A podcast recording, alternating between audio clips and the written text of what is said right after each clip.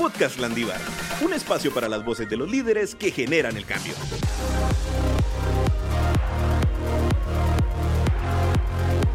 Bienvenidos y bienvenidas una vez más a un nuevo episodio. Es un gusto tenerlos por acá. Hoy hablaremos de un tema muy interesante de la economía de Guatemala.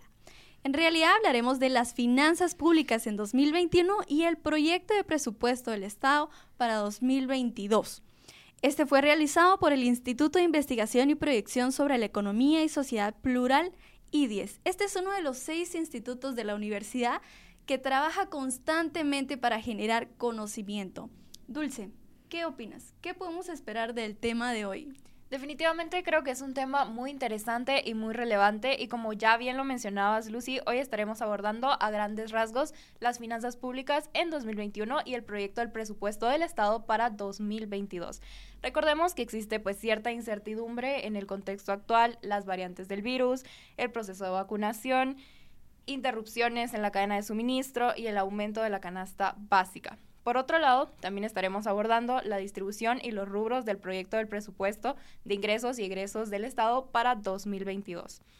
Hoy nos acompaña Astrid Beltetón, investigadora del IDIES. Te damos la cordial bienvenida. Muchísimas gracias por aceptar esta entrevista y pues vamos a estar profundizando contigo pues estos, estas dos temáticas importantes.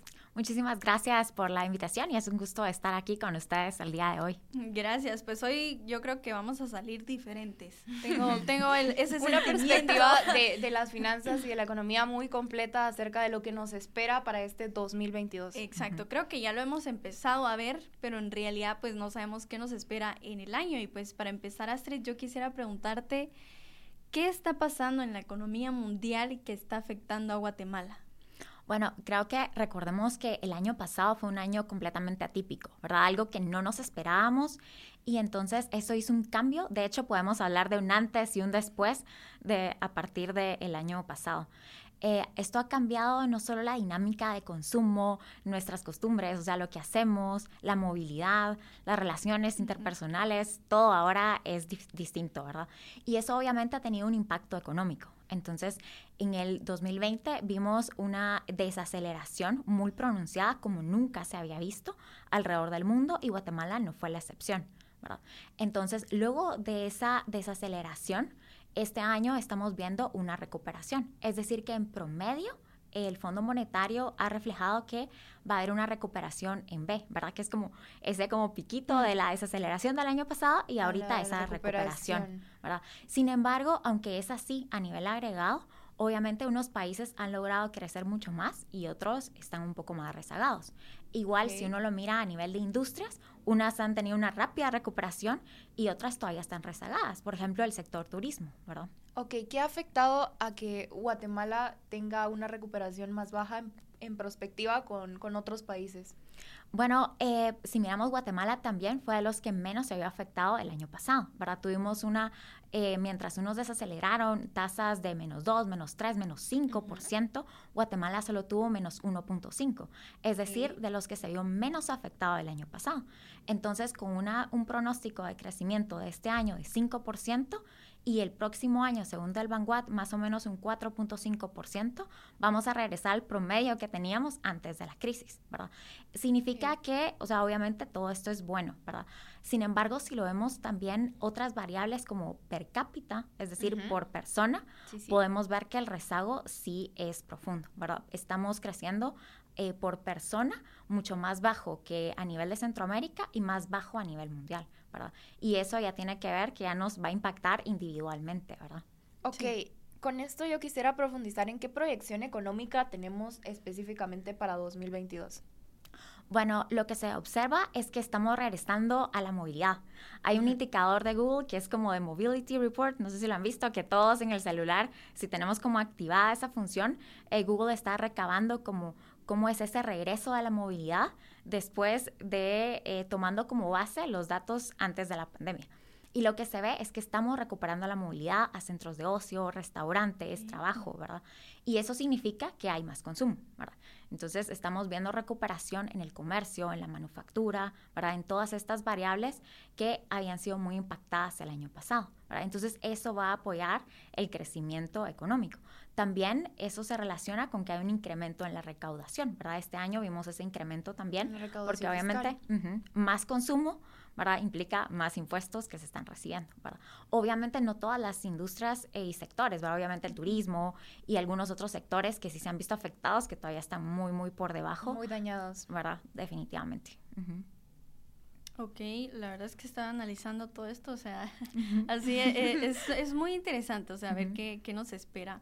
Sí. ¿Cómo afectan los factores de riesgo en la economía? O sea, específica en, Guatemala. Esto eh, que estamos viendo, ¿verdad? El proceso de vacunación que, que, de alguna forma pues está siendo lento, ¿verdad? Y que todavía no crea esa estabilidad. Hay una crisis de vacunas, o sea, que todavía estamos sufriéndola. Exacto. Y obviamente no haber una recuperación sin una eh, solución al tema de la pandemia. Esto lo dijo eh, la economista eh, del Fondo Monetario Internacional. Ella dijo, bueno, definitivamente una buena estrategia de recuperación económica también tiene que contemplar el tema de salud.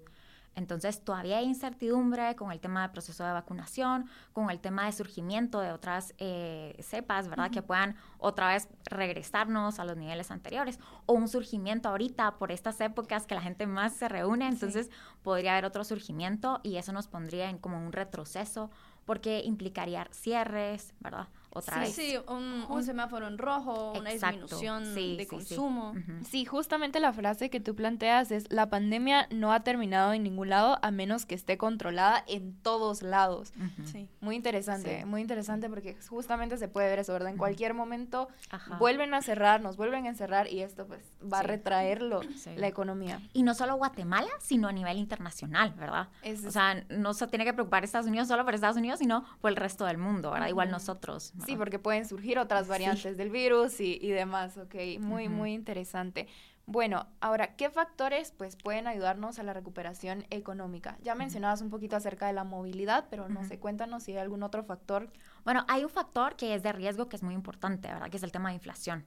Eh, vimos que con la crisis el año pasado hubo como ese, se separaron como las cadenas de suministro, eh, el transporte de productos, entonces se detuvo y otra vez volver a empezar a producir, otra vez eh, reanudar como el transporte marítimo en especial, ¿verdad? Fue como lo difícil. Entonces, ahorita hemos estado viendo como esos eh, como cuellos de botella que se han originado en diferentes países y eso ha, resultado en incremento de precios de mercadería em, y eso obviamente si se incrementan los costos, se va a incrementar el precio del producto, final. Exactamente. Entonces sabemos que ese riesgo de inflación es muy alto por el tema del comercio, pero también hay productos que se están incrementando también de precio, ¿verdad? Por ese desabastecimiento y esos cortes y todo. Eh, vemos materias primas también y el tema energético, tanto el petróleo, que habíamos visto precios bajos el año pasado, y ahorita estamos preocupados de esa alza, ¿verdad? Además, en Europa, el tema de la energía también es otro factor de riesgo. Entonces, creo que aunque hay cosas positivas, también hay muchos riesgos que pueden afectarnos el próximo año, en especial el tema de inflación. Y justo, o sea, ahí va la otra pregunta, ¿verdad? Porque, o sea, analizando toda la situación, pues claro, estamos diciendo, bueno, puede haber una recuperación si está esto y esto y esto.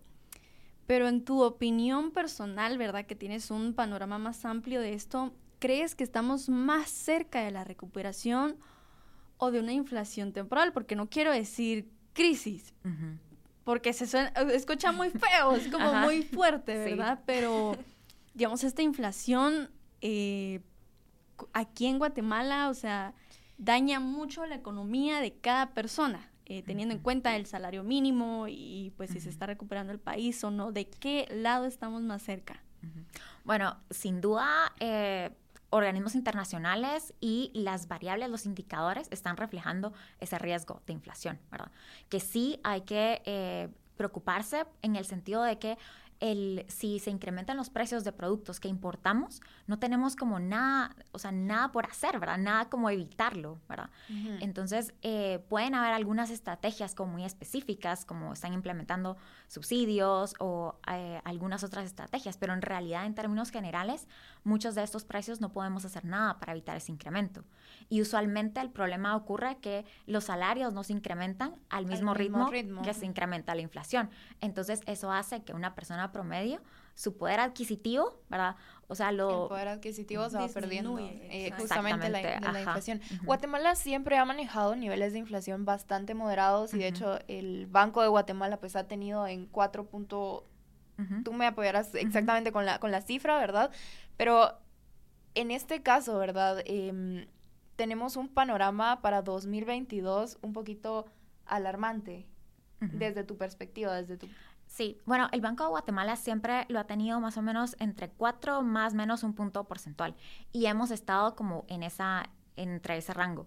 Y las proyecciones del Banco de Guatemala son que vamos a continuar en ese rango, aunque hubieran momentos un poco más altos durante el año, pero al final en promedio esperan que se mantenga ahí.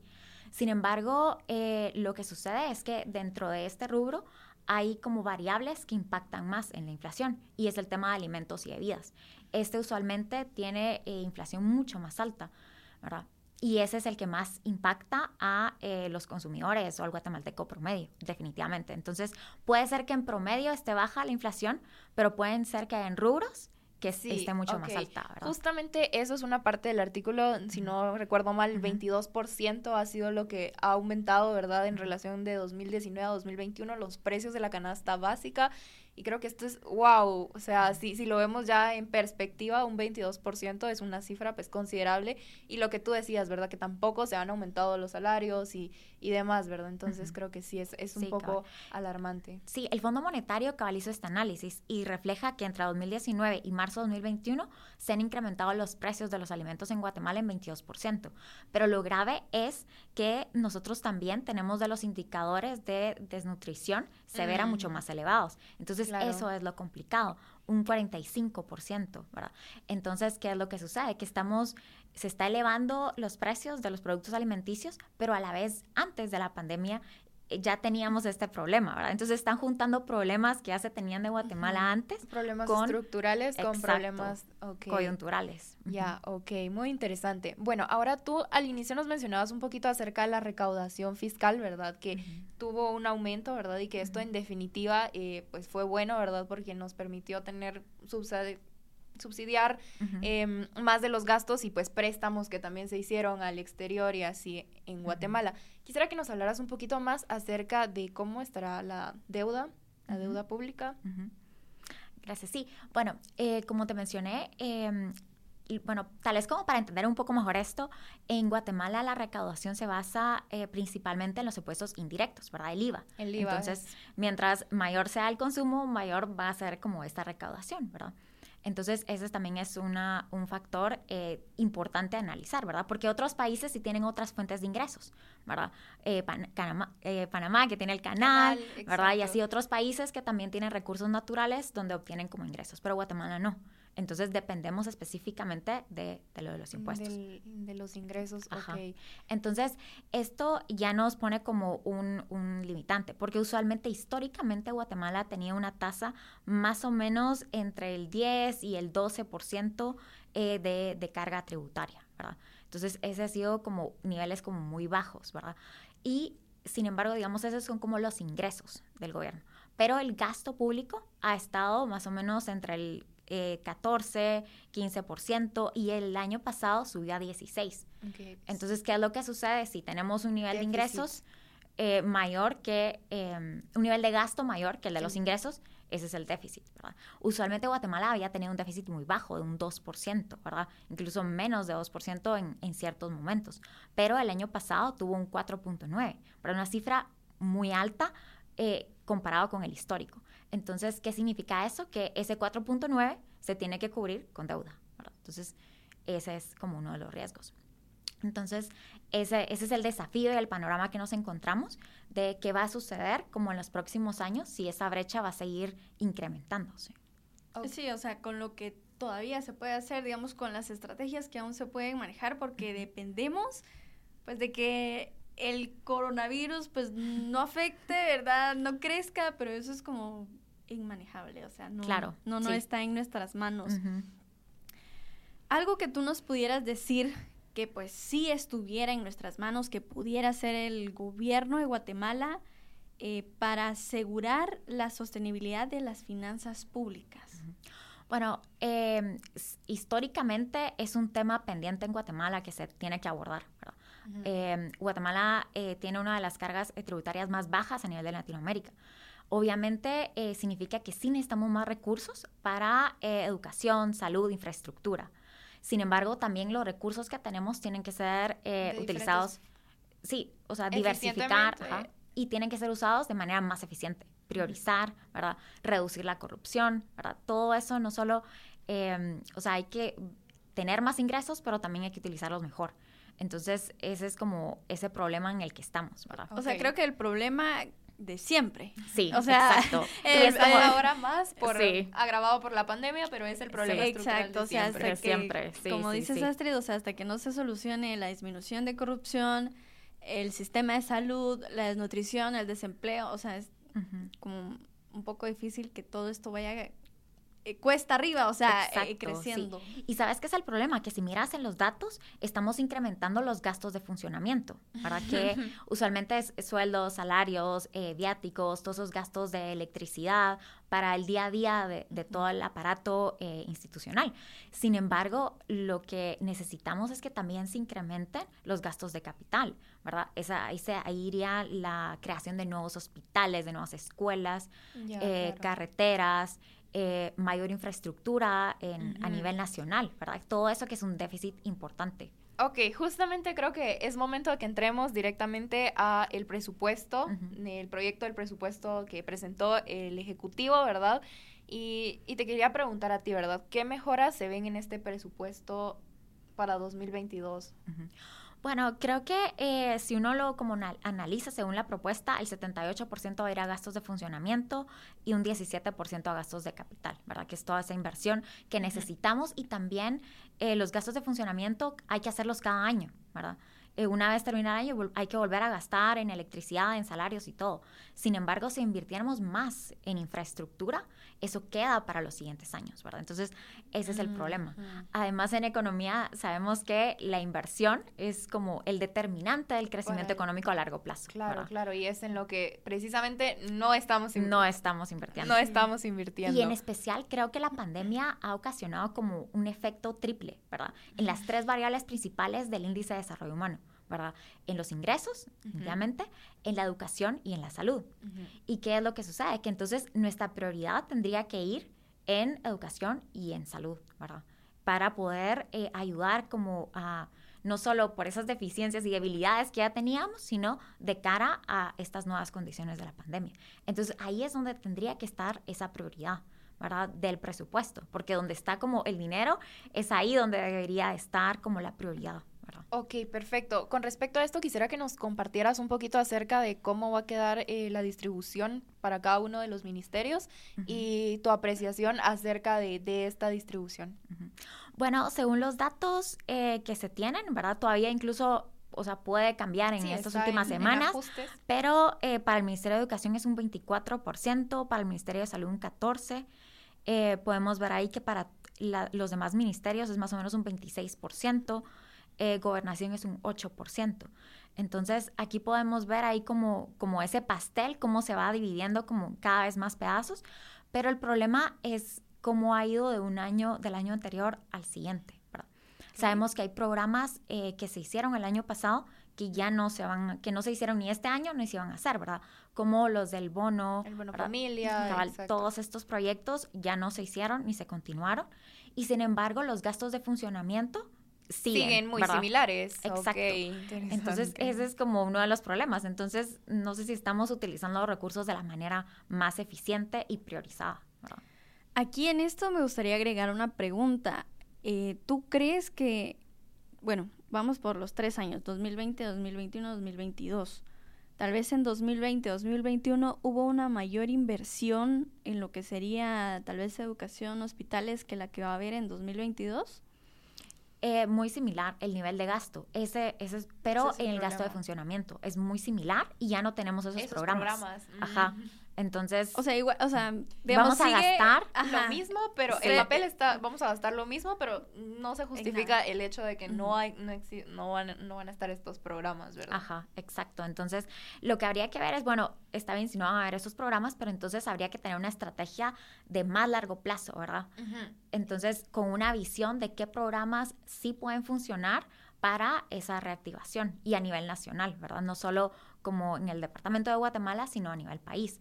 Porque ahorita algo que sí hemos tenido es un incremento en las remesas y eso ha ayudado a incrementar también el consumo. ¿verdad? Sin embargo, no, no es como lo ideal, ¿verdad? Depender porque de este es- flujo de divisas. Nos Porque- hace un país más dependiente a, a lo O que sea, al pueda final, ocurrir en el exterior. digamos, Sí. la economía se está sosteniendo de factores externos que el gobierno no está haciendo. O sea, Sí, lo que sucede es que, ¿cuál es el problema de las remesas? Es que estamos perdiendo a toda esa población que está en edad de trabajar, porque en edad de trabajar es donde migran, en edad de trabajar que podrían producir e Guatemala. incrementar la producción y la inversión en Guatemala, pero no lo están haciendo y se están yendo a Estados Unidos y parte de ese dinero que ganan, una parte es lo que mandan de regreso a Guatemala y está ayudando a la economía. ¿verdad? Entonces, yo siento como que no solo hay que ver el tema económico, de que obviamente Ujú. nos beneficiamos con ese ingreso, pero estamos perdiendo a este capital humano. Y Ok. ese bono demográfico que Guatemala podría haber aprovechado mucho mejor. Ok, muy interesante. Bueno, ahora yo te quisiera preguntar a ti sobre tu área de expertise, ¿verdad?